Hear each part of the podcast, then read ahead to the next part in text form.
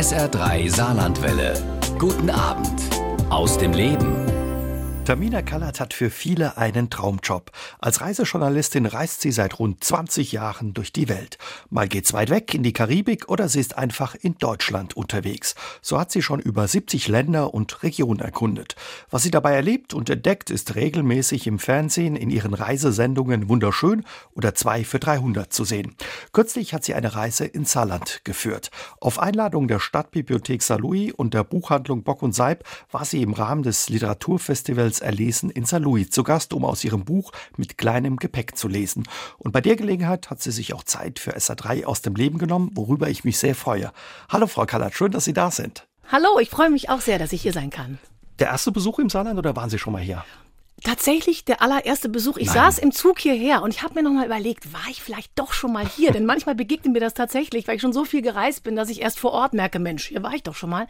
Aber ich meine, also in Saarbrücken war ich noch nicht, in Saarlouis war ich auch noch nicht. Und es ist so wunderschön, dass ich mich frage, wieso eigentlich? Das müssen Sie nachholen. Um die ganze Welt gereist, aber noch nicht im Saarland gewesen. Nicht zu fassen. Das, das muss ich unbedingt nachholen. Ich habe das schon mit den Kollegen besprochen. Das werde ich einreichen, die Idee, als nächste Reise. Absolut. Vor allen Dingen auch ja eine Ecke, ohne uns jetzt selbst loben zu wollen, wo man viel erleben kann. Ja, ich habe gesehen, es sind auch viele Referenzen. Ich komme ja ursprünglich aus Freiburg. Mhm. Das ist so das Dreiländereck mit dem Elsass um die Ecke, der Schweiz um die Ecke. Und hier ist es ja auch so dieser bisschen französische Einfluss. Dann dieses Waldige und das Naturnahe. Ich habe gesehen, die Saarschleife, Baumwipfelpfad, Wanderungen noch und nöcher, großartige Fernwanderwege. Also es ist eine traumhafte Gegend. Und was ich mich so, was ich so sympathisch finde, ist das Genussfreudige, das Mhm. Savoir-vivre, was man hier so schön hat. Und das ist mir äußerst sympathisch. Stimmt, Essen äh, spielt eine große Rolle im Saarland. Vor allen Dingen, man kann gut essen. Also da freuen wir uns, wenn Sie demnächst dann zur Reisereportage kommen. probiere ich mich hier durch das Saarland. Das mache ich sehr gerne. Aber jetzt wollen wir ein bisschen ja, uns unterhalten darüber, was Sie in den vergangenen Jahr 20 Jahren erlebt haben und was Sie da alles unternommen haben. Aber vielleicht vorneweg nochmal, wie waren ja die vergangenen 15 Monate für Sie als Reisejournalistin, als ja für jemanden, der immer unterwegs ist und jetzt konnte man nicht wirklich reisen aufgrund von Corona? Ja, das war wirklich eine ganz äh, spezielle Erfahrung. Also ganz am Anfang erinnere ich mich noch, war das so ein, okay, das ist mal was ganz Neues. Vielleicht kann man mal zur Ruhe kommen, vielleicht kann man das auch schätzen, dass man mal mehr zu Hause ist, dass man mehr Zeit für die Familie hat. Das war noch so ein gewisses positives ähm, dann konnten wir tatsächlich in der Mitte des Jahres doch noch mal ein paar Reisen machen. Ich war in Dänemark, im Zillertal, ein, zwei Städtereisen gingen noch und dann kam der Würgegriff wieder. Dann habe ich mir sogar noch das Kreuzband gerissen und dann Oh war ich so doppelt ausgebremst. Und das habe ich schon, das ist mir schon äh, schwer eingefahren. Das war echt, echt eine schwierige Zeit dann. Und ich habe gemerkt, ich hatte so eine, ein Fernweh jetzt und so eine Sehnsucht, wieder loszulegen. Und deswegen bin ich jetzt wirklich ähm, ja, voller Vorfreude, dass es ja doch langsam wieder besser wird. Und wir planen jetzt auch schon fleißig neue Reisen. Und ich habe wirklich nochmal eine neue Dankbarkeit entwickelt ähm, für die Freiheit, die man haben kann, wenn denn alles gut ist. Gab es auch sowas wie Existenzängste oder dass man denkt, uh, wie geht das weiter, wenn das jetzt doch länger dauert? Ga, gab es auch. Ich hab mir, wir haben uns wirklich auch zu Hause als Familie zusammengesetzt und gesagt, okay, ähm, wir sind jetzt gerade, ich bin gerade zurück ins Elternhaus in ein Drei-Generationen-Projekt Oh, sozusagen, ganz schön mit meiner Mutter und meiner Familie haben wir uns dann neu aufgestellt und dann plötzlich gedacht, huch ja, das ist einerseits passt es zur Zeit, dass man zusammenrückt und andererseits war dann auch die Frage, okay, ich bin ja auch Freiberufler, Reisen ist nun wirklich eine Thematik, die in dieser Zeit ganz schwierig war. Wie geht das? Ähm, ja, ich habe dann tatsächlich irgendwann die Kraft gefunden zu sagen, okay, dann steige ich jetzt ins nächste Buchprojekt ein. Das äh, mache ich jetzt. Das hat mich auch selber so am Schlawittchen wieder in meine optimistische, positive Lebenseinstellung zurückgeführt. Und jetzt bin ich ganz, ganz guter Hoffnung, dass es wieder vorangeht. Aber ja, es war schon immer wieder schwierig. Und ich habe auch viele Kollegen, die da wirklich kämpfen, gerade die in Kulturschaffenden, die Bühnen. Und ich habe da großes Mitgefühl. Und ja, das ist eine schwere Zeit, muss man wirklich sagen. Können Sie schon was verraten, um was es gehen wird im neuen Buch? Uns ein bisschen neugierig machen? Ja, also ähm, es wird ums Wiederaufbrechen gehen, natürlich. Und ich habe am Anfang der, ähm, dieser Pandemie auch gemerkt, da hatte ich noch so gar nichts zu sagen. Habe gedacht, nee, ich kann da jetzt nicht von Reiselust und Lebensfreude, wenn wir alle so, so runtergebremst sind. Und jetzt in so einem Jahr später habe ich gemerkt, doch, ähm, der Blick ähm, im Rückblick auf, auf das, was, was beim Reisen so schön ist, die Neugier, das Offensein, das sich überraschen lassen, das, das sich was zutrauen, das Wiederaufbrechen, das dieses Mut machen, das möchte ich wieder aufgreifen im nächsten Buch. Und ich habe ja so viele tolle Begegnungen und Reisegeschichten und Erlebnisse, die, ähm, ja, um die es schade wäre, wenn ich sie nicht weitergeben könnte. Und ich habe manchmal so das Gefühl, ich kann vielleicht den Menschen was zurückgeben von all den tollen Erlebnissen, die ich so haben darf, immer wieder. Und das mache ich jetzt. Hand aufs Herz, ist der Job als Reisejournalistin wirklich so toll, wie er klingt? Oder eigentlich ist es schon ein Traumjob. Es ich habe es befürchtet. es ist auch immer, gerade jetzt auch in dieser Zeit, wo man nicht reisen ja. konnte, da war ich auf Instagram und Facebook, habe ich so das Gefühl gehabt, komm Leute, wir halten durch, wir schaffen das, ich bleibe positiv und ich habe so ein bisschen auch mit, mit dem Fernweh und der Sehnsucht natürlich ja. ähm, gespielt und auch selber nochmal in die alten Bilder und äh, Reisen reingeguckt und gemerkt, nein, es ist schon großartig. Ich war auf den Azoren, ich war auf den äußeren Hebriden, Schottland, ich habe so tolle Menschen kennengelernt, gerade wieder in den letzten paar Monaten auch nochmal in Dänemark und so. Es ist schon wirklich ein Traumjob, aber man muss dazu sagen, und das ist das, was in meinem Buch, glaube ich, auch deutlich wird, es ist natürlich auch Arbeit und wir haben natürlich auch einen Auftrag. Wir wollen eine tolle Sendung machen, wenn ich unterwegs bin. Wir haben lange, volle Drehtage, wir haben einen knappen Zeitplan. Es ist anstrengend. Es ist auch anstrengend, sich immer wieder aufzuraffen, immer wieder loszulegen, immer wieder sich auf Neues einzustellen. Das ist auch nicht nur einfach. Und es ist natürlich auch ein Spagat, den, glaube ich, jeder kennt, auch dieses äh, zwischen Familie und Beruf, da immer wieder die Balance zu kriegen. Das ist für mich auch nicht immer einfach. Sie haben zwei Kinder, die sind, ja, wie alt sind sie? Werden jetzt zehn und zwölf. Zehn und zwölf, aber Sie waren die letzten Jahre also viel auch unterwegs, teilweise 200 Tage, dann später 100 Tage. Wie haben Sie das gemanagt ja, mit der Familie? Wie haben Sie das hingekriegt? Ja, ohne Familie eben geht es gar nicht. Ich mhm. habe ganz große Unterstützung von meiner Mutter, von meinem Mann, von einem großen sozusagen Netzwerk um mich rum und das haben wir wirklich immer gut aufgefangen. Am Anfang kam teilweise, hat sich mein Mann eine Woche freigenommen und das Büblein, weiß ich noch, auf Madeira im Trageding durch den Lorbeerwald getragen und während ich Interviews gemacht habe und dann kurz zum Stillen mir gegeben und dann wieder. Da war die dabei, schon. Ja, da war dann schon, das war, glaube ich, da war der Bub ein halbes Jahr, da bin ich zum ersten Mal wieder losgereist. Und später dann hat meine Mutter teilweise dann einfach auch die Kinder betreut, wenn ich unterwegs mhm. war und mein Mann gearbeitet hat. Also es ist wirklich ein großes Netzwerk oder ein familiäres Netzwerk nötig. Und weil ich solche tolle Unterstützung habe, ist das schon immer wieder ja, machbar gewesen. Ich bin total dankbar, dass das beides geht. Zwischenzeitlich hatte ich gedacht, Mensch, ob das mit Kindern so machbar ist, so ein Reisejob. Aber wo ein Wille ist, ist auch ein Weg in dem Fall. Ist auch manchmal der Abschied, äh, fällt er dann schwer, wenn es wieder losgeht, man die Kinder, die Familie daheim lassen muss? Oder gibt es unterwegs sowas, ja, wenn man einen langen, harten Tag hatte, auch was wie Heimweh? Ja, total.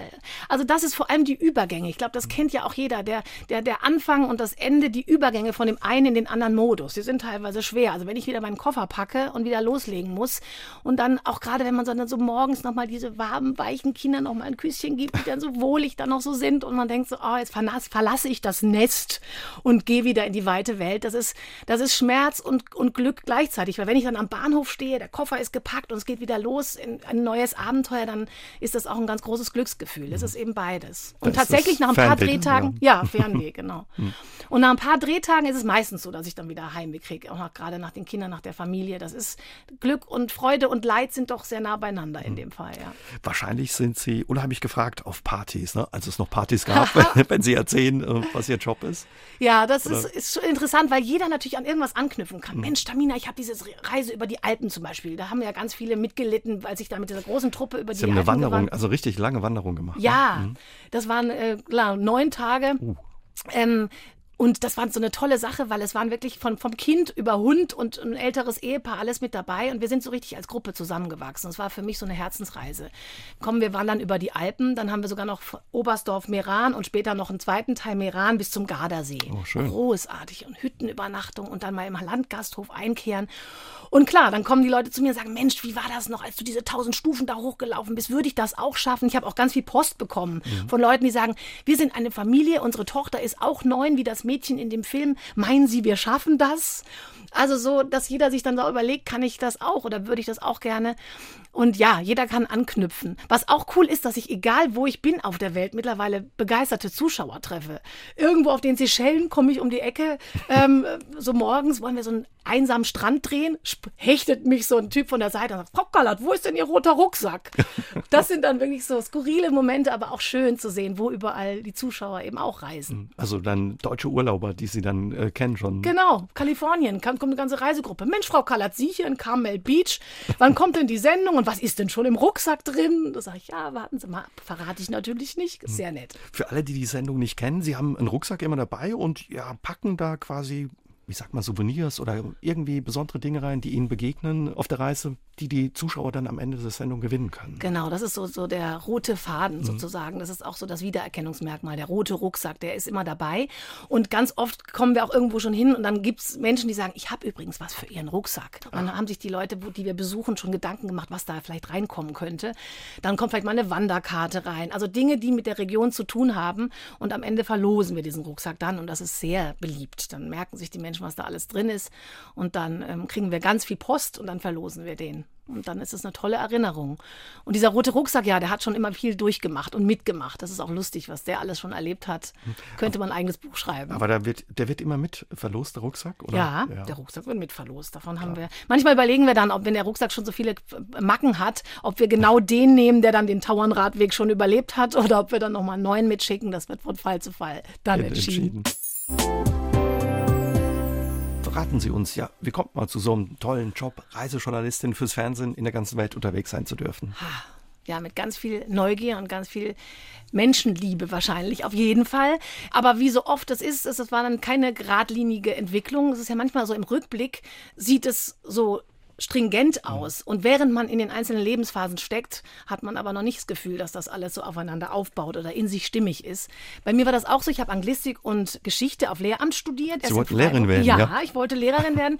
Es war ganz interessant. Ich habe mir so überlegt, was kann ich gut, was liegt mir denn? Und ich hatte eine sehr glückliche Schulzeit. Das glaube ich ja immer auch eine Voraussetzung, dass man Lehrer erlebt hat, die. Kann nicht jeder sagen. Nee, ne? eben, genau. Sie waren auf einer Waldorfschule. Ja, aber. genau. Und ich tatsächlich hatte da eine, ich glaube, es ist sicher nicht unbedingt für jeden das richtige mhm. Schulkonzept, aber wir hatten, also ich hatte eine sehr tolle Zeit auf der Waldorfschule. Das war auch diese Vielseitigkeit und dieser, dieser offene Blick auf die Welt und ähm, diese große Bandbreite an Themen und Fächern, die man da hat bis zum Schluss. Am Schluss dann trotzdem Zentralabitur, das ist ja dann doch ganz wichtig, dass man sagt, Leute, ich kann hier nicht nur meinen Namen tanzen, ich habe Baden-Württemberg Zentralabitur, genauso wie alle anderen auch. Abitur in Baden-Württemberg, das heißt schon was. Das ne? heißt schon was, genau. Da habe ich dann immer, da war ich dann immer froh, dass man, nein, das ganze Spektrum so mitgenommen hat. Aber diese, diese Offenheit für die Welt, ich glaube, das, das hat mir schon, da, da kommt vielleicht auch einiges mhm. aus dieser Schulgeschichte, dass, dass mir das ähm, immer wieder geholfen hat jetzt auf meinem Weg.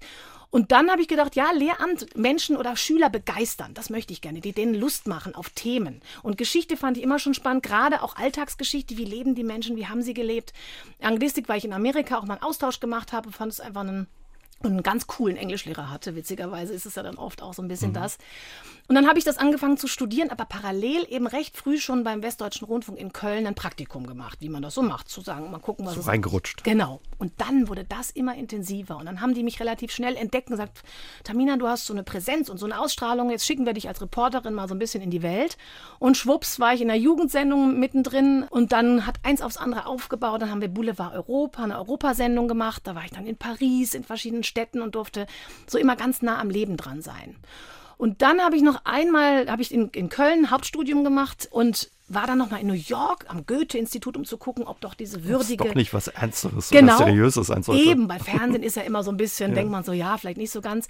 Und dann habe ich gemerkt, nee, dieses nah am Leben dran sein, das ist es schon für mich. Und ich begeister die Menschen halt jetzt auch, aber nicht die Schüler, sondern auf andere Art. Weil Sie vorhin gerade angesprochen haben, dass dieser Weg natürlich nicht so geradlinig auch verlief, wie man sich das vielleicht vorstellt. Sie haben dann auch äh, beim DSF, beim Deutschen Sportfernsehen eine Zeit lang gearbeitet, hatten da früh schon eine tolle Sendung, wo sie auch viel unterwegs sein durften. Aber auf einmal wurde die dann auch abgesetzt. Ja. Was, was macht das dann mit einem? Das war, das war hart. Das ist ja auch diese, diese Medienwelt ist ja auch doch sehr kurzlebig, oft sehr unberechenbar. Das weiß man zwar theoretisch und trotzdem, wenn es einen dann erwischt, ist es nicht schön. Also ich bin damals dann erst nach München zu ProSieben gegangen und dann war ich mhm. bei diesem tollen Abenteuer- und Reisen-TV und war wirklich überall. Ich habe mich abgeseilt, irgendwo in der Dominikanischen Republik und in Australien war ich unterwegs. Und plötzlich hieß es ja, nö, aber jetzt irgendwie setzt der Sender diese Sendung ab. Und dann, weiß ich noch, hatte ich sogar zwischenzeitlich wirklich so eine Phase, wo dann die Frage war, okay, und was kommt jetzt als nächstes? Lehramt ist es ja jetzt nun nicht mehr, die Fernsehwelt sollte es ja dann schon sein und ähm, das Weltentdecken.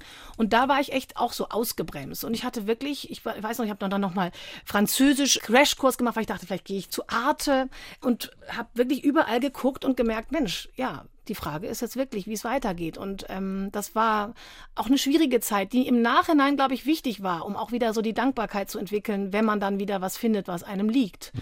Aber ähm, das hat mir auch gezeigt, man sollte sich nie auf irgendwas ausruhen und ähm, es ist, ja, es ist einfach, das Leben ist unberechenbar und es ist, ja, man muss dankbar sein, wenn man dann am Schluss dann doch so eine Berufung findet, wie ich jetzt, wo ich sagen kann, das ist schon, schon mein Thema und das läuft jetzt gut.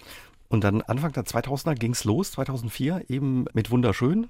Und ja, da sind 20 Jahre draus geworden, gut 20 Jahre. Sie haben es gerade eben gesagt, Sie haben auf Ihren Reisen unheimlich viel ausprobiert, aus dem Flugzeug gesprungen, sich Ach. von Brücken, ja, von Brücken runtergesprungen, irgendwie an Wasserfällen abgeseit. Sind Sie so ein Draufgänger-Typ, der sagt, egal was ist, mache ich? Oder ja, schreiben die Kolleginnen und Kollegen Ihnen das ins Drehbuch und Sie denken, habt ihr sie noch alle? Ja, Moment mal, das wäre ja frech. Also zum Glück werde ich schon gefragt. Ja, nein, ich glaube tatsächlich, also so die Abenteuerlust Lust und ja. dieses, dieses sich reinstürzen und ausprobieren, das, das ist mir schon in die Wiege gelegt. Das habe ich schon. Und diese Lust aufs Leben und, und aufs Ausprobieren. Ähm, und gerade so in den 20ern, wo ich da diese Abenteuerreisen gemacht habe, da schlackern mir schon manchmal jetzt im Nachhinein die Ohren, was ich da alles mitgemacht habe. Auch so mit so Mountainbikern irgendwo in Arizona, irgend so ein Trail nach unten geknallt, oh null Training und du denkst, okay, wer bremst, der stirbt jetzt. Ganz bestimmt, aber ich fahre halt einfach. Ich glaube sogar noch ohne Helm damals und so.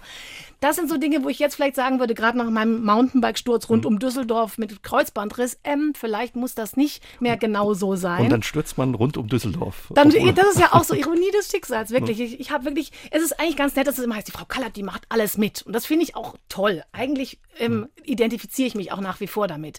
Aber letztens hing ich auch kopfüber irgendwo im Zillertal an so einem Alm-Seilbahn-Ding äh, dran, was mit 50 Stundenkilometer über so ein Wahnsinnstal saust. Und da dachte ich noch so, mit Mitte 40 kopfüber jetzt über dieses Tal rauschen, muss das jetzt sein?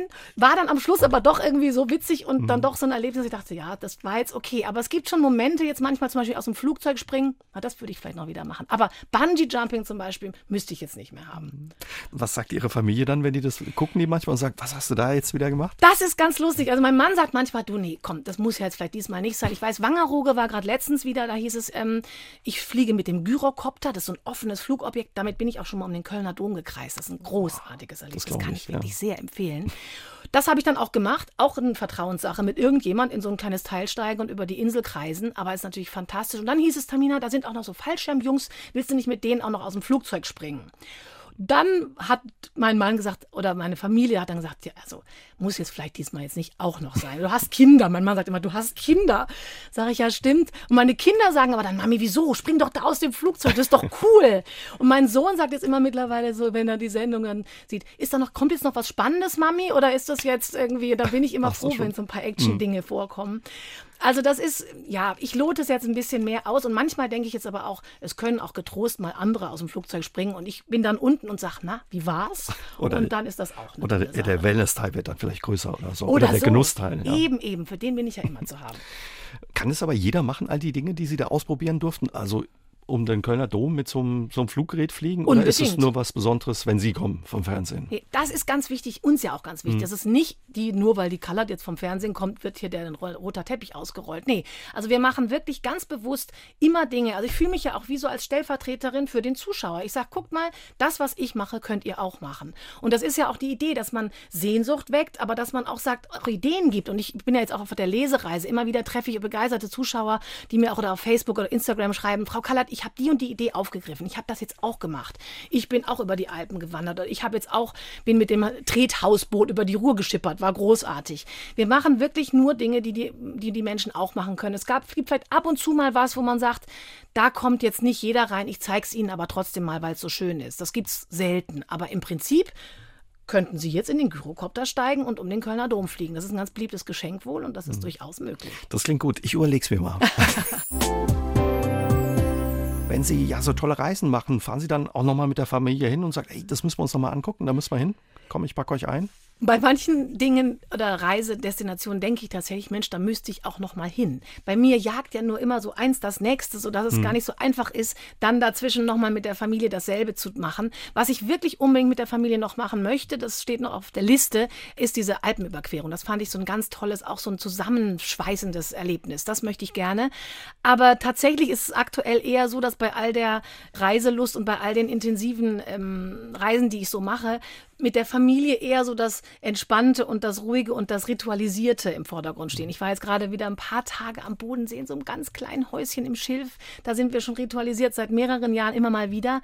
So zum Ausatmen und so wirklich schön entspannen. Und das ist im Moment noch so im Vordergrund. Obwohl jetzt langsam die Kinder auch schon sagen, also meine Tochter sagte letztens auch, die jetzt zehn wird, Mami, ich möchte jetzt auch mal wieder ans Meer und ich möchte jetzt auch mal, und weil sie so mitkriegt, wo ich sonst überall mhm. so unterwegs bin. Also jetzt werden die Kinder auch größer und ich denke, jetzt kann man es auch nicht mehr so machen, dass man mit der Familie immer nur so ganz gemütlich und dann beruflich die großen Reisen macht. Wenn Sie dann Zeit haben mit der Familie, haben Sie schon auch Lust zu verreisen. Es ist nicht so, wenn man so viel unterwegs ist im Jahr, dass man sagt, oh, ich will jetzt einfach nur daheim bleiben und keinen mehr sehen. Ja, habe ich noch. Also es ist ganz lustig. Ich hatte zwischenzeitlich mal wirklich gedacht, da gab es mal die Frage, können Sie zu Hause genauso gut Urlaub machen wie woanders? Und da habe ich noch vollmundig behauptet vor ein paar Jahren, natürlich kann ich zu Hause genauso.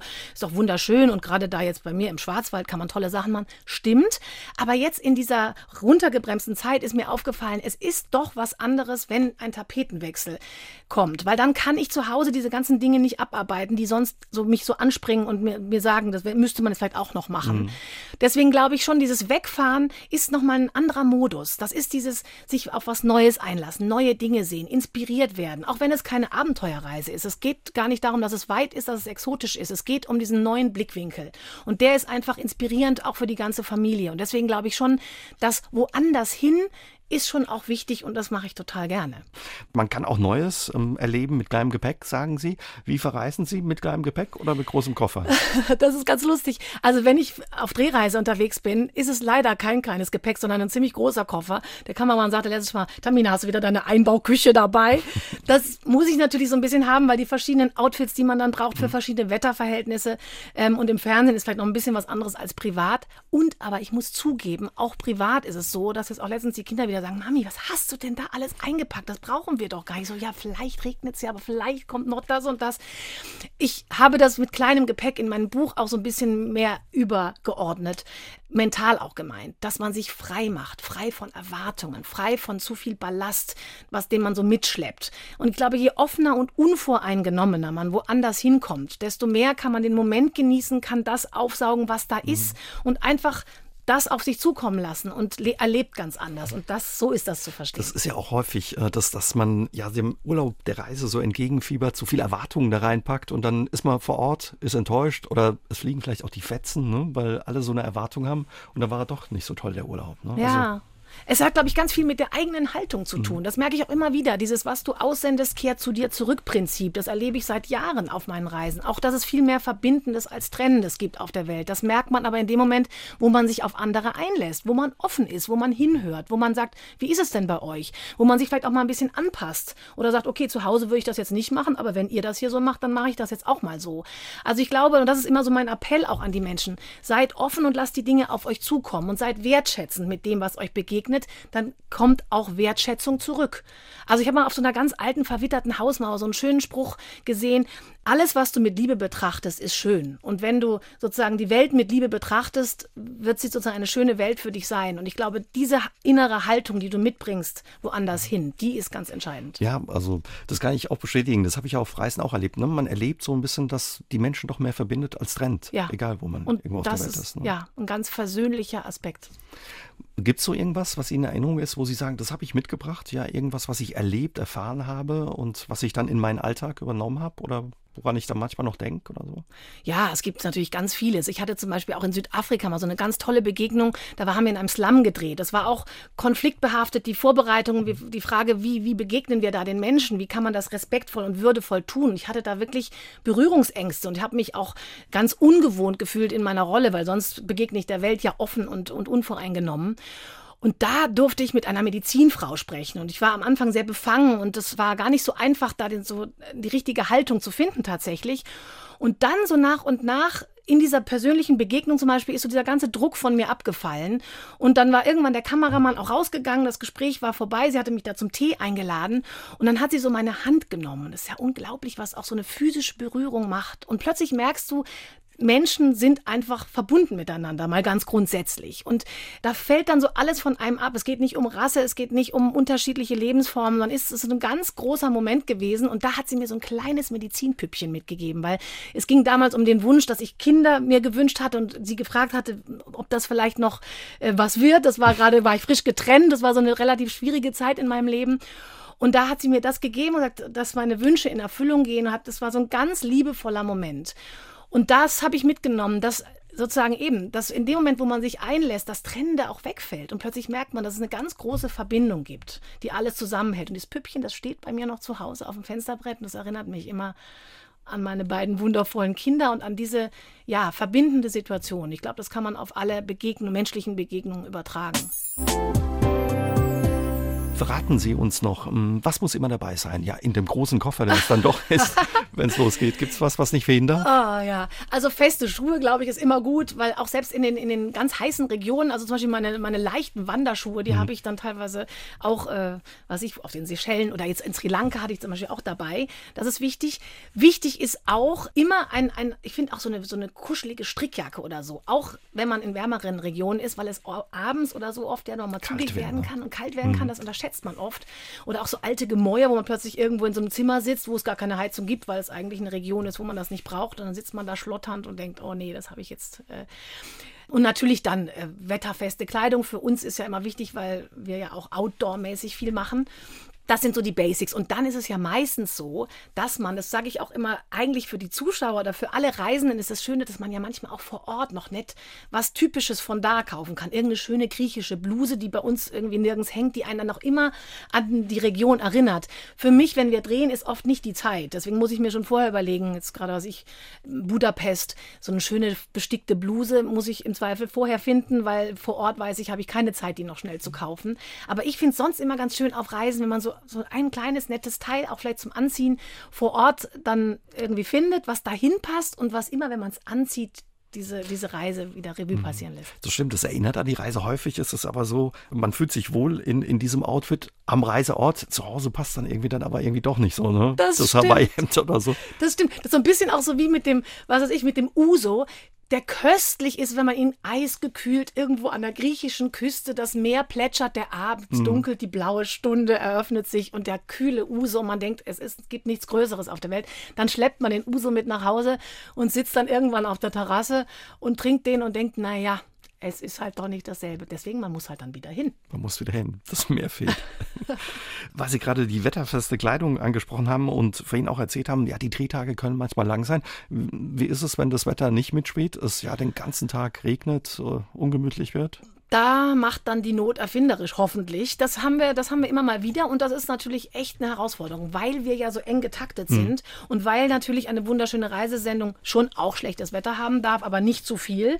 Also da gibt es Situationen, wo man natürlich dann, was ich, wo war es, Krimler Wasserfälle zum Beispiel, da wollten wir die Sendung beginnen, Tauernradweg und dann war einfach strömender Regen und nasskalt und widerlich. Und da haben wir dann auch gesagt, okay, das kann halt mal sein, das versuchen wir jetzt trotzdem hinzukriegen. Aber ähm, da habe ich dann das Regencape noch von dem Autor ausleihen dürfen. Der hatte so ein Zelt, was man so über sich hängt, wo ich dachte, das brauche ich nie im Leben, sowas. Ich brauchte es. In Zell am See bin ich mit diesem Zelt dann da durchs Bild gefahren und dachte, um Gottes Willen. Es kam dann auch wieder die Sonne raus. Und mittlerweile, früher hätten wir wahrscheinlich wirklich gesagt, okay, wir müssen, können das jetzt so nicht drehen, wir müssen umdisponieren. Heute sagen wir nein, das ist authentisch. Und wir haben auch von den Zuschauern so oft die Rückmeldung, nein, jeder kennt das ja, dass ja. auf Reisen es auch mal blöd ist. Und dann muss man sich halt arrangieren. Im Zweifel ist es sogar, entstehen vielleicht ein paar lustige Szenen, mit denen man gar nicht gerechnet hätte. Also wir nehmen mittlerweile das auch mit in den Film und sagen, ja, jetzt ist halt mal schlecht, aber es wird wieder besser. Ja, das kennt, kennt jeder aus seinem Urlaub. Man kommt irgendwo hin und denkt, oh, endlich Sonne, Meer oh, und dann, und dann regnet es. Der Rückschlag. Ja, oder es ist bewölkt ja. und so. Aber bleibt da noch Zeit? Sie haben ja eben gerade gesagt, häufig bleibt gar nicht so richtig Zeit, äh, um sich was anzugucken. Oder ist man abends vielleicht auch so groggy und K.O. platt? Ja, also es ist schon so, dass es so dicht ist. Ich meine, wir haben so zwei, drei intensive Begegnungen und Dinge, die, die, wir, die, wir, die wir erleben pro Tag. Das ist schon eher so, dass man sich vorstellen muss, morgens früh, was ich Pellworm zum Beispiel, es ist auch viel in dem Buch, ähm, weil es so eine schöne, sympathische Insel ist mit, mit tollen Menschen. Watt mit dem, die Wanderung mit dem Wattpostboten zum Beispiel, es steht auf dem Programm. Großartig. Morgens um fünf aufgestanden, man denkt noch, um Gott muss das sein, merkt dann aber, wenn die, das, die, die Ebbe ist und das langsam das Watt so der Tag aufsteigt. Und dann sind wir, da bin ich ja mit dem Wattpostboden zu der Hallig gelaufen, zwei, drei Stunden, dann ist man auf der Hallig, dann dreht man da mit den Menschen und begegnet den tollsten Tieren. Irgendwann ist das Wasser wieder da, dann wurden wir wieder zurückgefahren, dann sind wir wieder auf der Insel, dann gibt's vielleicht, geht's vielleicht noch zum Tortenessen in so ein kleines nettes Café und abends hat man noch eine Verabredung mit irgendeinem Inseloriginal und dann isst man vielleicht noch was, wenn man überhaupt noch äh, die Kraft hat und dann fällt man einfach nur noch ins Bett. Also dazwischen jetzt noch irgendwie privat zu sagen, Leute, ich mache mir mal so ein bisschen, das gibt es eigentlich selten, muss ich mhm. sagen. Aber es ist natürlich in sich so schön und intensiv, dass es dann eher so ein Luxus ist, dann abends zu sagen, so, und jetzt lasse ich mal einfach alle Viere von mir fallen und morgen ist wieder ein neuer, wunderschöner Tag. Ja, das ist ja dann auch ein ereignisreicher und spannender ja. Tag gewesen. Gibt es so Reiseziele, wo Sie sagen, die sind wir ja besonders in Erinnerung geblieben, die Überquerung der Alpen, aber war noch irgendwas so dabei, so Orte, wo Sie sagen, das sind Orte, die sollte man sich mal angucken? Ja, also ist es, also gibt es ganz viele. Also was mir immer wieder natürlich unglaublich gefällt, sind auch diese Nordsee und Ostsee. Das ist ja auch sowas, wo ich auch merke, dass die Zuschauer da so mitgehen, weil das sozusagen, wir haben zwei Meere vor der Haustür. Das, das, das vergisst man ja auch immer wieder, dass man auch jetzt in dieser Zeit, wo man so runtergebremst mhm. war, dass man sagt, nee, man kann doch schnell wirklich ähm, ganz besondere Regionen ähm, entdecken. Jetzt haben wir auf Wangerooge zum Beispiel auch gedreht. So sympathisch und so viele schöne Sachen sind möglich. Dieses am Strand entlang laufen, ähm, so diese Mischung aus, aus nett einkehren und dann auch wieder Seele baumeln lassen und das Meer erleben, was ja einfach auch so dieses so Weite und Durchatmen, so der Inbegriff davon ist. Das ist schon, schon was ganz, ganz Schönes. Helgoland zum Beispiel habe ich auch noch toll in Erinnerung. Da mhm. haben wir jetzt auch wieder neu gedreht. Da war ich vor, vor langer Zeit schon mal, dieser, die einzige Hochseeinsel Deutschlands. Auch äh, spannend. Oder natürlich dann aber auch die, die ferneren Ziele. Also ich habe zum Beispiel Sri Lanka auch als eine unglaublich wunderschöne Insel erlebt. Und gerade da auch diese, die Möglichkeit, so eine Rundreise zu machen. Und da würde ich dann auch immer empfehlen, es ist dann schon manchmal auch schön, wenn man sich jemandem anvertraut. Wir hatten da so einen ganz netten Guide dabei. Man kann ja oft dann auch so ein Auto mieten mit jemandem, der das dann fährt und sich auskennt. Und dann lernt man einfach Ecken und Dinge kennen, die man vielleicht sonst so nicht sehen würde. Und dann kann man so eine Mischung machen aus Strand und Relaxen und dann in die Teeplantagen hochfahren auf 2000 Meter Höhe, in die Tempelanlagen. Einfach unglaublich viel exotische, andere tolle Kultur entdecken und, und kennenlernen. Das, das sind schon auch, diese fernen Reisen sind schon auch ah, immer wieder großartig. Das klingt, klingt spannend. Weil Sie gerade Helgoland ansprechen, war das auch die Tour, wo Sie mit einem Seenotretter unterwegs ja. wären? Und wirklich Glück gehabt haben? Das Erzählen war, Sie uns die ja, Geschichte. Das war, ja, diese Geschichte war wirklich äh, der Hammer, weil auch da hieß es, habe ich natürlich gedacht, Leute, es hieß so, wir machen eine Seenotrettungsübung. Wir sind rausgefahren mit der John T. Esberger und der ganzen Crew, so einem Seenotrettungskreuzer. Und ich meine, das ist ja wirklich Hochsee. Und wir waren dann auf dem offenen Meer, und hieß es so, und jetzt steigt jemand in einen Überlebensanzug ähm, und lässt sich dann mal retten. Frage war, wer macht das wer jetzt? Wer macht das wohl? Wer macht das wohl? Klar, die Frau Kallat macht das. Habe ich gedacht, natürlich mache ich das. Ich mache da ja, mache ja jeden Mist mit, gerne. Also war auch stramme See dann, oder? Ja, es war relativ stramme See. Es war, der Tag war relativ oh blau, das Wasser, aber die See war doch recht unruhig. Und dann hieß es so, sie steigen jetzt in diesen Anzug mit allem drum und dran. Es war so ein Riesenteil. Mhm. Und dann muss ich so drei Meter runterspringen erstmal. Dachte ich auch so von, vom Boot in, in Gut, wer von Brücken und so springt aus Flugzeugen. Ja. Was sind da drei Meter? Was ne? sind da drei Meter? Denkt man so. Habe ich auch gedacht. Dann hieß es so, ähm, dieser Anzug, ähm, der hält sie warm und trocken, um nur der Kopf kriegt vielleicht ein bisschen Wasser ab, es, es wird aber eigentlich nichts passieren und dann ziehen wir sie auch wieder raus. So. Und viel mehr habe ich mir nicht gedacht. Dachte ich, ja, wunderbar, das da läuft. Dann war schon die Überwindung, die erste da runterzuspringen, drei Meter in, das, in dieses leicht aufgewühlte Wasser. Und dann war echt, kam der Schock mal. Peng ist da so ein riesengroßes äh, Kissen um meinen Kopf rum aufgeknallt. Das ist so, so ein Stützkissen. Und dann wupp war ich wie so ein Käfer rückwärts auf dem Wasser, wie bewegungsunfähig und bin da sozusagen äh, zwischen den Wellen rumgeflutet. Und dann, zack, war das Boot weg. In 0, nix war das Boot weg, weil die Wellen waren hoch mhm. und das Boot war weg. Und dann habe ich wirklich, ich habe zum ersten Mal richtig Panik gekriegt. Weil wir hatten das auch gar nicht durchgesprochen. Ich hatte mich überhaupt innerlich darauf nicht eingestellt, was das jetzt bedeutet. Und dann dachte ich, wenn die mich jetzt nicht mehr finden. Und ich schwimme jetzt hier gefühlt als kleiner Krümel irgendwie über mhm. 2000 oder 1000 Meter tiefem Wasser da. Und ich hatte wirklich, ich war so hilflos und ohnmächtig und das war wirklich so ein ganz elementares Erlebnis. Und es kam mir gefühlt wie Stunden vor, bis dann irgendwann plötzlich so ein kleines Beiboot auftauchte. Dann war es wieder weg, dann war es wieder da, so zwischen den Wellen. Und irgendwann zerrte man mich mit so einer Stange aus dem Wasser. Und dann habe ich im Nachhinein im Film erst gesehen, was passiert war. Aus dem großen Seenotkreuzer kam das kleine Rettungsboot rausgeschossen. Die haben also eine tolle Technik. Und mit dem ist der Kameramann und einer der Jungs dann mich holen gegangen. Und die haben mich dann auf das Rettungsboot gezerrt und mit dem Rettungsboot sind sie wieder in das große Schiff reingefahren. Und dann hat man mit mir alles durchexerziert, was man so macht, wenn man mhm. Leute aus Seenot rettet. Dann kam ich sozusagen in so eine Wärmedecke und dann wurde, ja, wurde dann beruhigend auf mich eingeredet und ich hatte das Gefühl, das ist alles echt nötig. Und ich weiß noch, diese rettende Hand, die mich da aus dem Wasser gezogen hat, das war so ein Schlüsselmoment, wo ich dachte, Gott sei Dank. Und ja, Also, das war wirklich. das macht man dann besser nicht nach. Nicht unbedingt. Das war wirklich so ein Moment, ähm, wo ich dachte, wow, das, das war jetzt eine, eine Grenzerfahrung, Ja.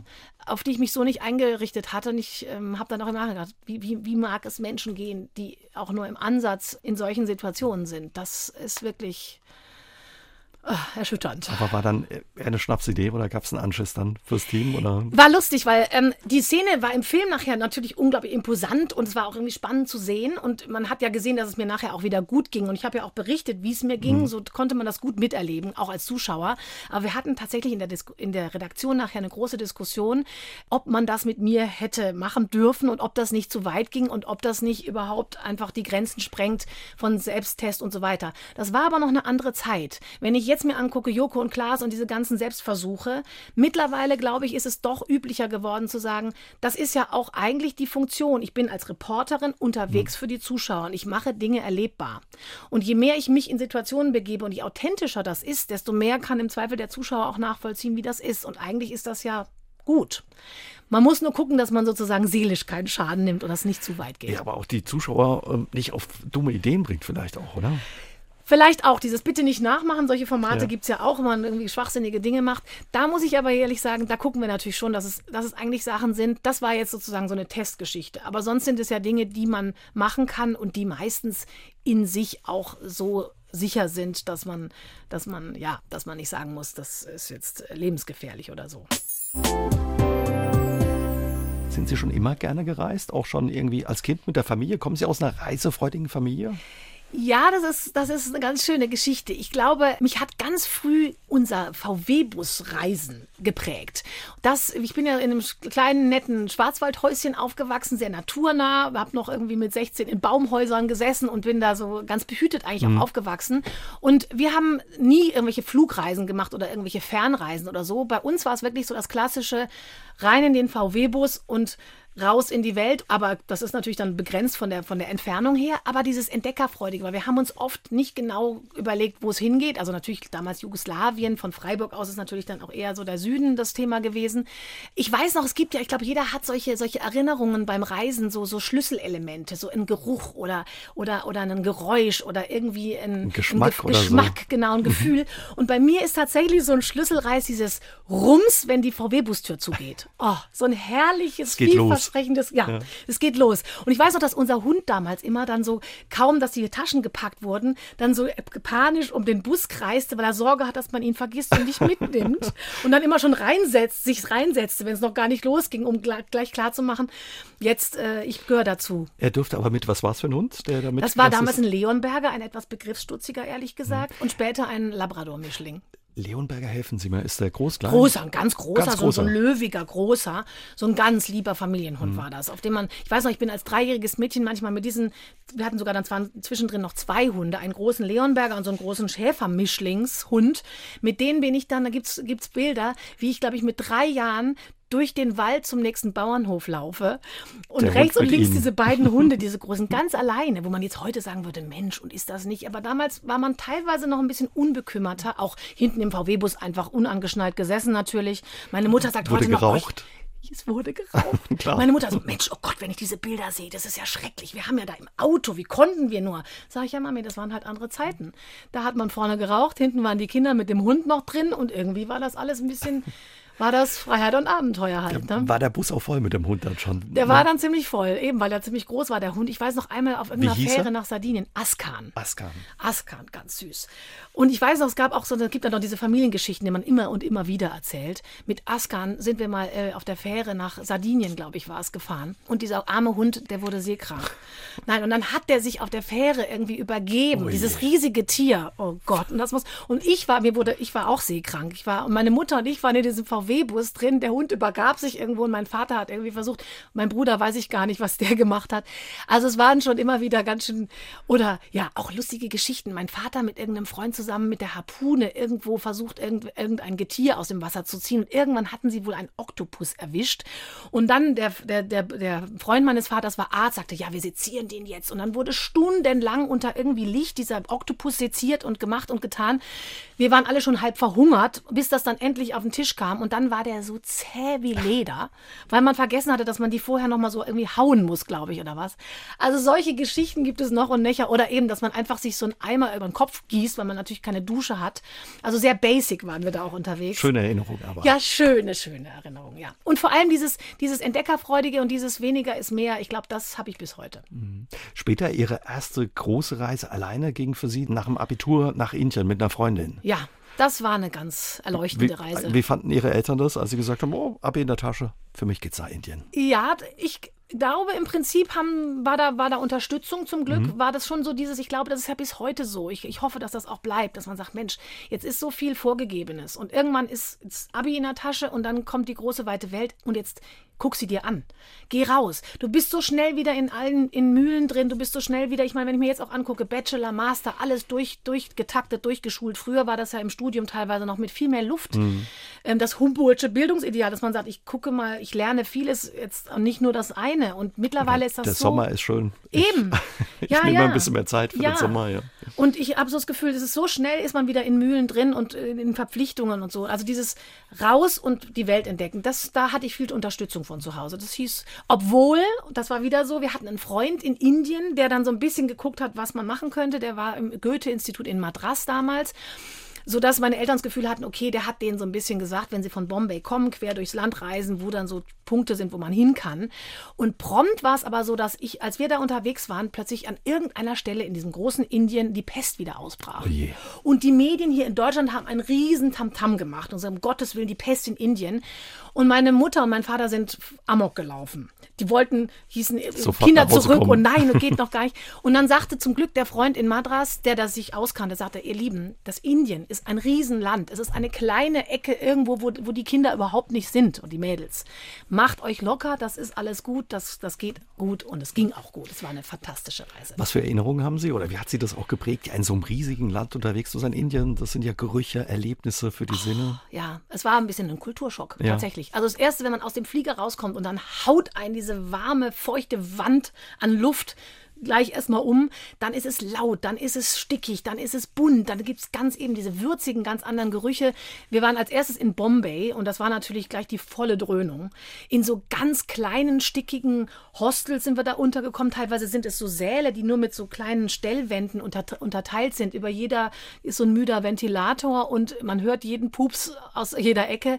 Das war schon unglaublich faszinierend, aber auch, auch irgendwo erschütternd, weil man ja auch gerne mit Indien auch so dieses Meditation, innere Einkehr, Siddhartha, Sinnfindung und so verbindet, was man da ja auch haben kann. Aber in diesem lauten, schnellen, zerrenden kann man sich auch verlieren. Und wir haben auch gelernt, uns da durchzusetzen. Also auch, auch zu merken, man wird ja dann auch sehr immer wieder angegangen, hier Rikscha und no problem und jetzt hier und da. Ich glaube, wir hätten nicht so schnell uns emanzipiert, weil wir haben gelernt, wir zwei Mädels dann zu sagen, no, das wollen wir nicht und wir machen vorher den Preis ab, bevor wir hier in die Rikscha steigen, weil sonst wissen wir schon, zahlen wir das Dreifache hinten raus. Also wir sind da sehr, wir sind da sehr auf die Welt gekommen und sehr resolut geworden mit der Zeit. Aber klingt so, als wäre das ja so eine Lebensreise gewesen, ja? Oder Ja. so eine, die Reise Ihres Lebens. Mit. Ja, das, das sicher. Gerade weil in dem Alter plötzlich das auch dieses zum ersten Mal selbstständig und alleine. Obwohl ganz ähm, zum ersten Mal alleine war doch mein Austausch in Amerika noch auch sehr prägend. Da war ich 16. Zum ersten Mal im Flieger gesessen, zum ersten Mal in einer fremden Familie, zum ersten Mal in einer Highschool irgendwo hinten drin gesessen und kein Mensch hat sich für mich interessiert. Das war für mich als doch eigentlich erstmal so ganz selbstbewusste Person eine ganz neue Erfahrung. Das war so die prägende erste weite Fernreise. Und die Indienreise, ja, das war vielleicht eine Lebensreise, weil es so zum ersten Mal erwachsen, ohne Familie, alleine in der weiten fremden Welt, in einer ganz anderen Kultur mit dieser Frage, wer bin ich? Was möchte ich sein? Was möchte ich werden? Aber ich meine, gut, die Fragen hören ja nie auf. Die stelle ich mir heute immer noch. Eine andere Sache, die Sie machen seit ein paar Jahren, ich glaube seit 2016, Sie sind unterwegs ja für die Sendung 2 für 300, zwei Tage mit einem Budget für 300 Euro Städte entdecken, besondere Orte. Wo waren Sie da überall unterwegs? Mensch, ja, da waren wir von Berlin über Hamburg, Wien, Lissabon, Porto, aber auch kleinere Perlen wie Utrecht oder Valencia oder Straßburg natürlich waren wir auch. Ich äh, bin manchmal selber fasziniert, dass es jetzt schon über 30 Städte sind, die wir da zusammen bereist haben. Uwe Irnsinger, mein Kameramann und ich. Mittlerweile gibt es auch schon viele Leute, die sagen, Mensch, und wo ist denn der Uwe? Wenn ich mit Wunderschön unterwegs bin, sage ich, ja, nee, der ist jetzt gerade nicht dabei. Wir sind wirklich so ein ein Dream Team. Wir haben uns kennengelernt ähm, beim ersten Dreh in Maastricht für Maastricht und haben gemerkt, das funktioniert total gut mit uns beiden. Und ja, macht Riesenspaß. Und geht es äh, für 300 Euro oder muss man dann schon auf einem unbequemen, harten Bett übernachten? Ja. Oder übernachtet ihr gar nicht, weil ihr sagt, wir machen durch? Dann. Nein, wir machen nicht durch. Wir übernachten natürlich, weil das Übernachten und dass sich irgendwie ein nettes mhm. Nest in der Stadt suchen ja auch zu dem Lifestyle dann dazugehört oder zu dem Erlebnis. Wir haben immer eine Übernachtung mit drin in diesem Budget und die Reisekosten an Abreise nehmen wir nicht mit rein. Und dann geht es schon und es ist uns auch wichtig, dass es nicht darum geht, billig, billig durch eine Stadt zu kommen, sondern eher zu gucken, was weiß ich, in Barcelona, der Park Way zum Beispiel, ein wunderschöner Park überhalb der Stadt, ist vor 7 Uhr morgens oder vor 8 Uhr morgens, glaube ich, kostenlos. Wunderbares Erlebnis, Geheimtipp, kostet kein Geld, ist wunderschön. Wir gehen manchmal auch richtig schön essen. Aber dann können wir halt andere Sachen wiederum nicht machen. Und so versuchen wir genussfreudig und entdeckerfreudig eine Stadt zu bereisen. Und mittlerweile freuen wir uns natürlich, dass ganz viele Menschen auch sagen, Mensch, ihr macht das mit so einer Lebensfreude und Leidenschaft. Wir fragen uns immer, what would Tamina do? Und dann machen wir das ähnlich. Und so, glaube ich, haben wir schon viele Menschen inspiriert, einfach auf die Reise zu gehen. Ist, ist Komfort für Sie wichtig, wenn Sie reisen? Oder sagen Sie, oh, ich kann auch mal ja, in einem Hostel, wo das Bett jetzt nicht mehr ganz so komfortabel ist, übernachten oder es ist ein bisschen einfacher, halte ich es auch aus? Also ich bin überhaupt nicht verwöhnt. Ich kann mit allem umgehen. Also ich würde nie irgendwie meckern, wenn es jetzt mal einfacher oder basic ist. Aber wir haben den Ehrgeiz schon bei den Städtereisen immer was Kleines, Besonderes zu finden zum Übernachten. Und da habe ich gemerkt, das ist schon was Schönes, wenn man sich erinnert, was es sich in Berlin waren wir in diesem witzigen Osthotel, was noch genauso aussieht wie zu DDR-Zeiten oder äh, Kopenhagen zum Beispiel waren wir in einer Jugendherberge, aber in so einem Hostel, was, was ganz lässig und stylisch ist, auf eine ganz besondere Art. Also wir gucken schon, dass wir die Unterkünfte so auswählen, dass sie irgendwie speziell sind und trotzdem bezahlbar. Und das kriegen wir ganz gut hin. 300 Euro äh, für ein Wochenende in Kopenhagen, das ist so eine, äh, schweineteuer Kopenhagen. Das ist, ist es. eine Herausforderung. Ist es. Ne? Das ist auch Oder? das Smörebröt haben wir uns dann geleistet und haben gedacht, puh, das war irgendwie auch das schon gleich. Zu, das, ist teuer, ne? das, ist total teuer. Lecker, aber teuer. Total ne? lecker. Man sieht das Brot nicht mehr, mhm. Mords Sachen drauf geschichtet, aber dann denkt man sich, okay, jetzt haben wir das Smörebröt hier gehabt, jetzt müssen wir beim nächsten Mal halt irgendwie nur Gibt's noch einen Kaffee Pommes. trinken. Oder so. Genau, machen wir dann auch mal. Ist mit dem Fotografieren, machen Sie Fot viele Fotos, große Speicherkapazität auf dem Handy? Ja, das stimmt. Ich habe gerade ein neues Handy mir äh, wieder, wieder besorgen müssen und da hieß es, oh Gott, ja nee, ohne 128 mindestens Gigabyte, sonst geht das gar nicht, weil ich ja auch auf den Reisen mittlerweile sehr viel immer wieder selber filme. Und es ist auch, da könnten wir jetzt noch abendfüllend drüber reden, natürlich eine ganz neue Herausforderung, dieses Instagram, Facebook, hey, hier bin ich und wir wollen ja natürlich die Menschen auch teilhaben lassen und da das richtige Maß zu finden, dass man nicht alles fotografieren muss ständig, weil man denkt, man muss es irgendwie auch verwerten. Das finde ich eine große Herausforderung, auch privat. Mhm. Weil eigentlich, glaube ich, ist der Moment, der wirklich genossene Moment, ja vielleicht auch einer, wo man nicht gleich ein Foto macht. Und ich ertappe mich aber schon dabei, dass ich denke, okay, und jetzt hier noch ein Foto, weil wenn ich es nicht fotografiert habe, ist es wie nicht gewesen. Das kann ja wohl nicht sein. Ja, also gucken, nicht nur fotografieren. Meine Freundin motzt auch immer, ey, du siehst gar nicht, ja. wo wir sind, weil du nur durch ein Foto guckst. Ich fotografiere auch viel und gerne, aber dann manchmal hinterher denke ich auch, ja, Moment. Ne? Ja, setz dich einfach mal hin, geguckt, leg ja. das Ding weg und guck mal und mhm. empfinde mal, wie es hier vor Ort ist. Ja. Gucken Sie ähm, die Fotos dann auch noch an, machen so Fotobücher oder schlummern die da auf dem Handy vor sich hin? Es sind natürlich ganz viele, die dann doch schlummern. Ich muss beruflich natürlich immer wieder mhm. auch mein Archiv durchgucken, weil ich, weil ich erstens natürlich auch Dinge poste, weil ich die Zuschauer teilhaben lassen möchte an unseren Drehreisen und, und so weiter. Da gucke ich dann schon immer wieder. Bei den privaten Bildern haben wir es zum Glück geschafft, wenn man da ja auch so viele macht, dass wir wenigstens einmal im Jahr, meistens übernimmt das netterweise mein Mann, dann so irgendwie zwei Wochen vor Weihnachten heißt, oh Gott, das Fotobuch. Und das ist ein Riesennerv erst. Für Oma das, und Opa. Ja, und genau. Aber am Schluss, jetzt mittlerweile sitzen die Kinder und dann gucken 2015, 2016, 2017 und Mami, guck mal, da waren wir doch noch das. Die liegen jetzt alle nebeneinander, weil wir das wirklich jedes Jahr einmal geschafft haben. Und das ist wirklich schön, weil dann hat man was zum Anfassen und dann guckt man sich die Dinge auch nochmal an, weil, sind wir doch mal ehrlich, im Handy sind sie und was da vor zwei Jahren war, das guckt man sich nie wieder an. Wie war das früher, weil wir vorhin auch über die Campingtour oder die Tour mit dem Bus äh, gesprochen haben in der Kindheit? Wurde da fotografiert? Haben Ihre Eltern fotografiert? Nicht. Nicht. Das ist so krass. Letztens, Mami, hast du mal irgendwie ein paar ne? Fotos? War verrückt. Es gibt fast gar keine Fotos. Irgend so ein verwackeltes, irgendwie, wie ich meinem Bruder in irgendeiner Bucht irgendwie Schwimmen beibringe und dann irgend so eine, so eine, irgend so eine Situation, wo zwei Busse nebeneinander stehen. Fast nichts. Das ist heute unvorstellbar. Mittlerweile bei uns ist es heute auch so, dass die Kinder manchmal sagen, Mami, du musst doch nicht alles festhalten. Jetzt lass doch mal dieses doofe Handy weg, weil ich immer denke, oh, so eine schöne Situation. Ach, ist das herzig, das müssen wir. Und manchmal, ich denke, heute ist es wirklich eher die Kunst wieder zu sagen, es sind schöne Momente auch schön, wenn sie nicht festgehalten werden. Das ist wichtig. Gibt es so ein Foto aus der Kindheit, wo Sie sagen, ah, wenn ich da drauf gucke, da habe ich sofort wieder diesen Geruch ja, vom Bus, dieses Geräusch der Bustür, dieses Urlaubsgefühl aus den 70er, 80ern? Ja, ich habe so ein paar verwaschene Bilder. Letztens mal, wir haben ehrlich gesagt auch gar nicht das so schön in so richtigen Alben, sondern mehr so, wir haben so ein, zwei so Kisten, wo man dann drin wühlt und dann so alte, alte vergilbte Fotos ähm, rausholt. Vom Reisen, da habe ich tatsächlich dieses, das eine Bild, wo die beiden VW-Busse so nebeneinander stehen und oben drüber so eine, so eine Plane ist und dazwischen, weiß ich noch, haben wir immer gefrühstückt und gekocht und alles Mögliche gemacht. Das ist so ein, so ein, so ein Bild von Freiheit und Abenteuer. Und das ist auch das Schöne, dass man früher natürlich noch viel unbefangener einfach sich irgendwo hinstellen konnte. Das ist ja heute auch nicht mehr überall möglich.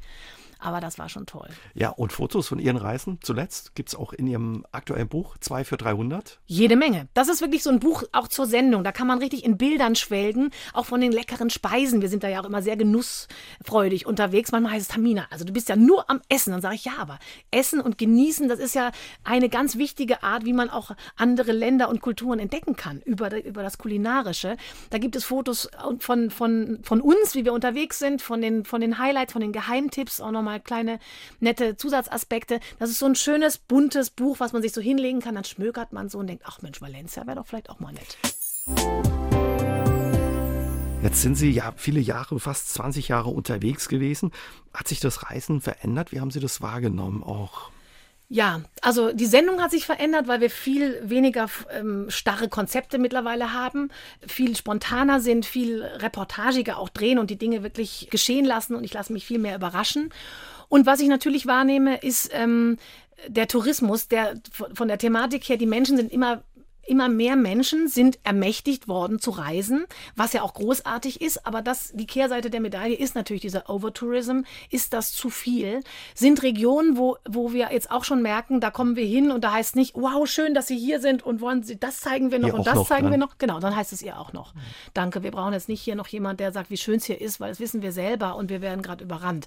Also zum Beispiel Barcelona ist, ist so eine Stadt, so eine fantastische Stadt, wo man aber dann, da war ich vor vielen Jahren mal und dann deutlich später wieder diese großartigen Markthallen, die damals noch wirklich so. Ja. ja, Herr, kennen Sie? Mhm. Oh, schön. Toller ne? Ort, ja. Ganz toller Ort. Ich, aber ja. Ich war ein paar Jahre später da, da war es leider schon sehr voll. Ja, ne? Mhm. Es wird sehr voll und es ist eben so, früher haben wirklich alle Einheimischen da eingekauft.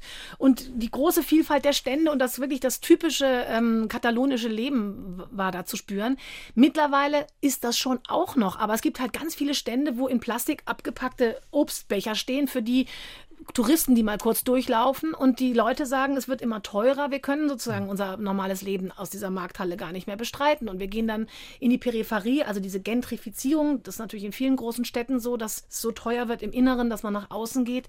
Dann die Problematik der Kreuzfahrttouristen. Da gibt es dann auch richtige Aggressionen, kann man teilweise auch verstehen, weil die kommen vom Kreuzfahrtschiff, kaufen nichts groß in der Stadt, gehen da nur durch, verstopfen die Gassen und sind dann irgendwann wieder weg. Ich habe dann teilweise so Protestschilder, kann man sehen. So, in Venedig zum Beispiel. Fuck ne? auf und überhaupt ja. Venedig auch. Also das ist natürlich ein eine Gratwanderung und auch eine Entwicklung, die, die, man, die man angucken muss und wie wir, wo wir auch uns fragen, was heißt das fürs Reisen? Und vielleicht, wie kann man nachhaltiger reisen? Wie kann man gucken ähm, oder vielleicht auch Regionen anders erschließen? Wie kann man vielleicht doch eben statt Amsterdam mal nach Utrecht gehen? Also bei den Städtereisen haben wir das teilweise auch erlebt und bewusst gemacht. Utrecht, traumhafte, tolle Stadt, Amsterdam im Kleinen, Grachten, Essen gehen, Fahrrad fahren. Ich war begeistert. Und Amsterdam ist halt teilweise schon so überlaufen, dass man wirklich gucken muss, immerhin, wann man dann geht. Dann wenigstens antizyklisch reisen. Vielleicht nicht zur Zeit, wo alle reisen. Das ist schon ein Thema, ja. Aber haben Sie oder macht man sich da auch mal Gedanken oder hat man auch ein schlechtes Gewissen, wenn man dann eben auch eine Reisesendung hat und Leuten Städte wie Porto, Lissabon oder Barcelona vorstellt, dass man, dass sie vielleicht denken, oh, vielleicht haben wir da auch einen Teil dran? Ja, absolut. Wir diskutieren das auch immer wieder, dass man auch sagt, ja, natürlich muss man zum Beispiel nach Lissabon fliegen. Und natürlich fliegen da viele hin. Also das erste ist, ist wie komme ich hin? Wie nachhaltig ist das dann? Inwieweit ist das sozusagen das, Horizont erweitern und Eindrücke mitnehmen und für die kulturelle Verständigung sorgen, wiegt es das auf, dass man eben aber sich bewegt und dass Mobilität immer wieder auch ein Problem ist. Das sind natürlich zwei Seiten auch der Medaille. Und dann versuchen wir natürlich vor Ort aber auch die kleinen Geheimtipps uns zu suchen oder, oder mal Dinge zu machen, die nicht alle machen. Man sagt, die könnten statt irgendwie wie alle mhm. da und dahin zu strömen, vielleicht ein bisschen rausfahren und da was Kleines anderes machen. Also wir versuchen im Kleinen das immer mitzudenken, aber es ist natürlich ein stetes Ringen bringen. Aber dann wird der Geheimtipp dann irgendwann auch überrannt vielleicht. So. Das stimmt, das war jetzt teilweise, letztens war so, im, weiß ich noch, im Schwarzwald, da war das dann auch, da haben wir mal gedreht und gesagt, nee, das, da gehen wir jetzt nicht in der Sendung hin, weil sonst wird das, äh, kommen da sozusagen auch ganz viele Menschen hin und dann ist es nicht mehr so, so klein und geheim. Das ist ein Konflikt in sich natürlich, weil es mittlerweile schon teilweise so ist, dass, äh, was ich, die Fischbude, wo ich mir ein Fischbrötchen kaufe und sage, Mensch, das ist aber lecker, nachher wir dann rückgemeldet kriegen, Mensch, Frau Kalat, Sie waren hier und jetzt wollen Sie alle dieses Fischbrötchen essen, was eigentlich natürlich total nett ist. Ja. Und ähm, im Prinzip muss man ja sagen, jetzt aber auch nach Corona, es ist ja schon so, Tourismus ist auch eine ganz, ein wichtiger Faktor für ganz viele Regionen.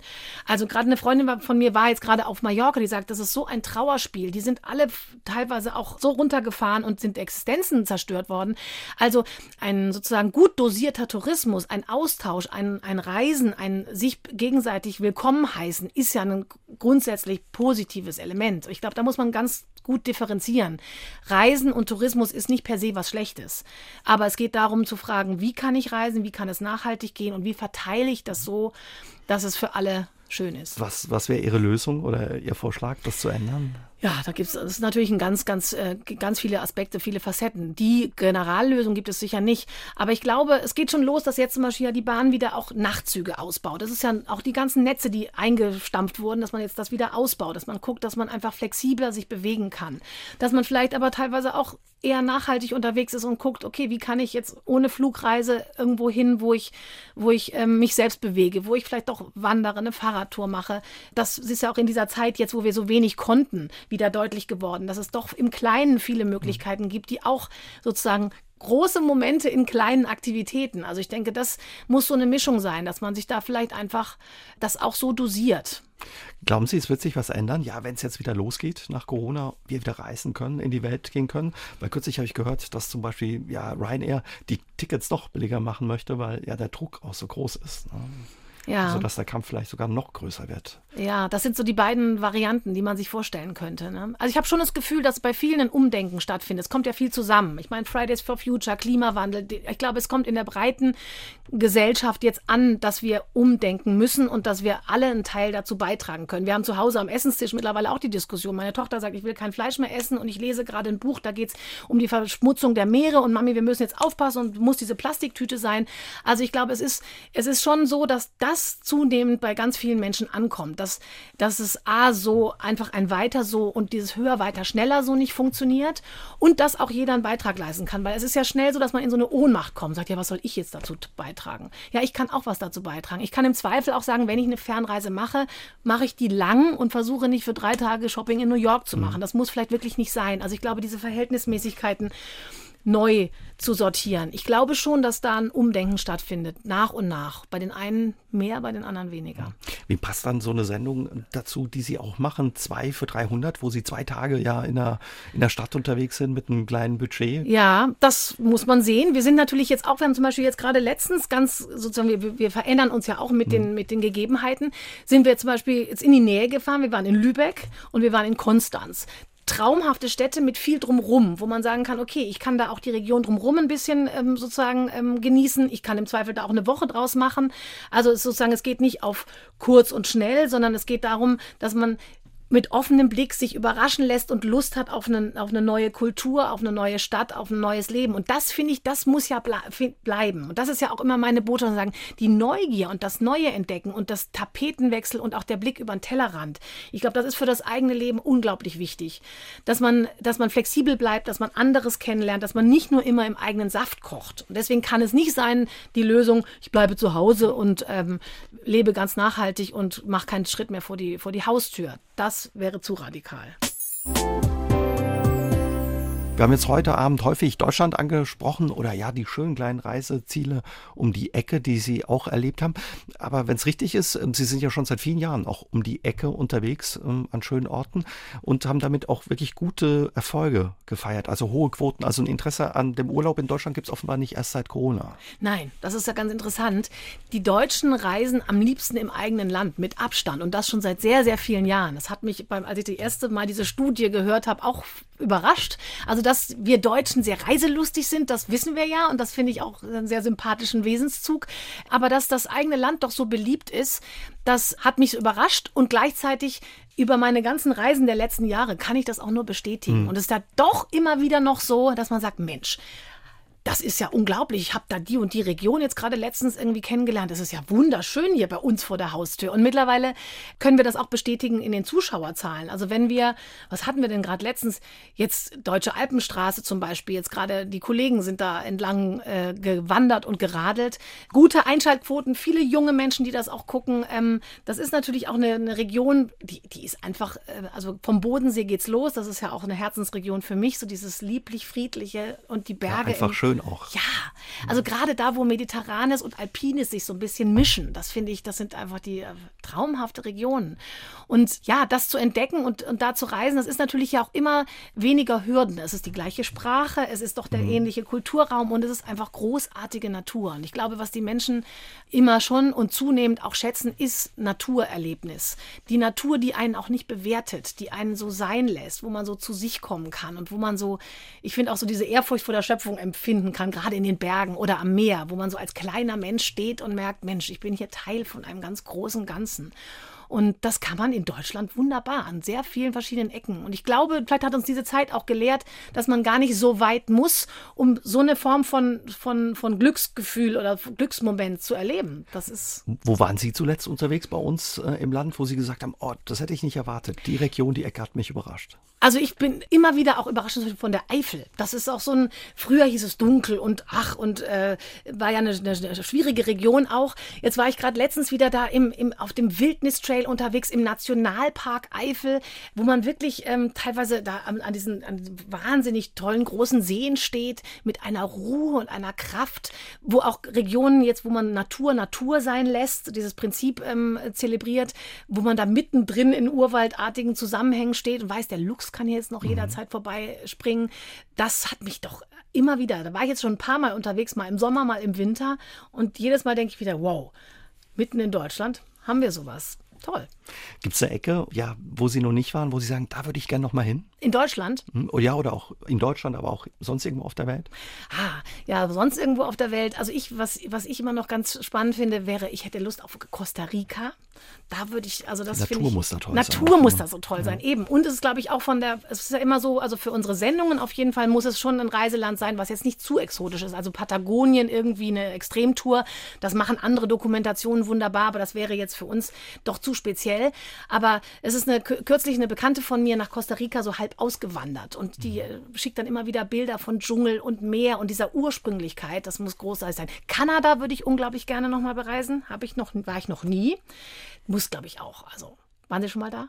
In Kanada war ich noch nicht, nee, aber das, ne? das kann ich mir auch gut vorstellen. Muss auch schön sein. Ja. An, äh, ähm, Argentinien fände ich auch spannend. Ähm, das, ähm, das sind so, so weitere Destinationen, wo ich so denke, mhm. das, das ähm, würde ich mir gerne nochmal angucken. Und sonst, ich meine, das Saarland natürlich. Das Saarland? ja, da warten wir drauf, dass ja, Sie ja, bald ins Saarland kommen. Unbedingt. Mhm. Dreiländereck. Sagen Sie, ähm, was mögen Sie mehr? So das, das Wegfahren oder das Ankommen und auch wieder heimkommen? Ja, das ist ja beides. Das ist eigentlich, ähm, es gibt doch dieses, diesen schönen Spruch, erst die Fremde lehrt uns, was wir an der Heimat haben, von Fontane. Den mag ich sehr gerne. Das kann ich unterschreiben. Dieses die Welt entdecken und andere Kulturen kennenlernen, dass man darüber aber auch wieder eine neue Wertschätzung erfährt für das, wo man herkommt und für die Kultur oder den, den, äh, die Region, aus mhm. der man kommt. Und ich kann gar nicht sagen, jetzt natürlich im Moment, denke ich, ist das Aufbrechen einfach äh, was, was unglaublich Großartiges und das Wiederaufbrechen und das Neue entdecken. Aber das nach Hause kommen, also so ganz grund, ganz tief drin würde ich schon sagen, so dieses, dieses Wurzeln haben. Das ist eine Voraussetzung dafür, dass man, glaube ich, die Flügel so unbeschwert ausbreiten kann. Und ich würde sagen, es sind zwei Seiten einer Medaille. Ich würde nicht dem einen oder dem anderen den Vortritt lassen. Es ist beides wichtig. Aber wenn man so viel unterwegs war, haben Sie auch nochmal eine andere Beziehung zu Ihren Wurzeln bekommen nach all den Reisen ja, und den Jahren? Eine ganz andere. Also das muss ich wirklich sagen. Ich, hab, ich bin ja da auch sehr behütet aufgewachsen und dann hat es mich erstmal wirklich raus, groß raus in die Welt gezogen gezogen. Und dieses auch dann Studium in Köln und WG und ganz selbstständig und anders. Und dann war ich ja in, in Köln, in München, in Berlin gelebt, dann in Zürich auch ähm, gelebt und die Kinder kamen in Zürich zur Welt. Also ähm, und ich glaube, hätte ich jetzt auch nicht so viel von der Welt schon gesehen und doch immer wieder gesehen, ähm, doch wie privilegiert auch äh, wir hier sind und wie, wie, wie schön und vielseitig wir es hier haben, wäre ich vielleicht auch nicht ohne Not zum Beispiel zurückgezogen. Also ich habe auch gedacht, dieses Zurückziehen ins, ins, ins Elternhaus oder das, das neu arrangieren in so einem Mehrgenerationen-Thema, das kann man oder konnte ich nur, weil ich weg gewesen bin, weil ich viel gesehen habe, weil ich sagen kann, das ist jetzt meine Homebase und die ist schön und ich weiß aufs Neue, warum ich das hier so gut finde und warum das so lebenswert ist, weil ich vieles andere gesehen habe. Und nur weil ich weg war, kann ich jetzt wiederkommen. Wäre ich da immer hängen geblieben, hätte ich das Gefühl gehabt, oh Gott, nee, also das, jetzt hast du, hast du, weißt du ja gar nicht, ob es woanders vielleicht besser wäre. Und jetzt weiß ich, für mich kann ich sagen, es ist woanders nicht besser. Und es ist aber schön, wenn man die Freiheit hat, immer wieder woanders hinzugehen. Und so soll es sein. Da drücken wir in die Daumen, ja, dass Sie bald wieder aufbrechen können und dann aber auch ankommen und heimkommen können wieder. Ja. Und äh, freuen uns auf die, ja, Geschichten, die Sie uns dann erzählen. Vielen Dank, dass Sie heute Abend uns ja mit auf Reisen genommen haben. Sehr gerne. Und ähm, ich freue mich, wenn wir uns dann vielleicht demnächst im Saarland wiedersehen. Danke für das Gespräch, Tamina Kallert. Danke, ich komme gern wieder. Aus dem Leben. Der SR3 Talk am Dienstagabend ab 20.04 Uhr. Gibt's auch zum Nachhören auf sr3.de, auf YouTube und in der ARD Audiothek.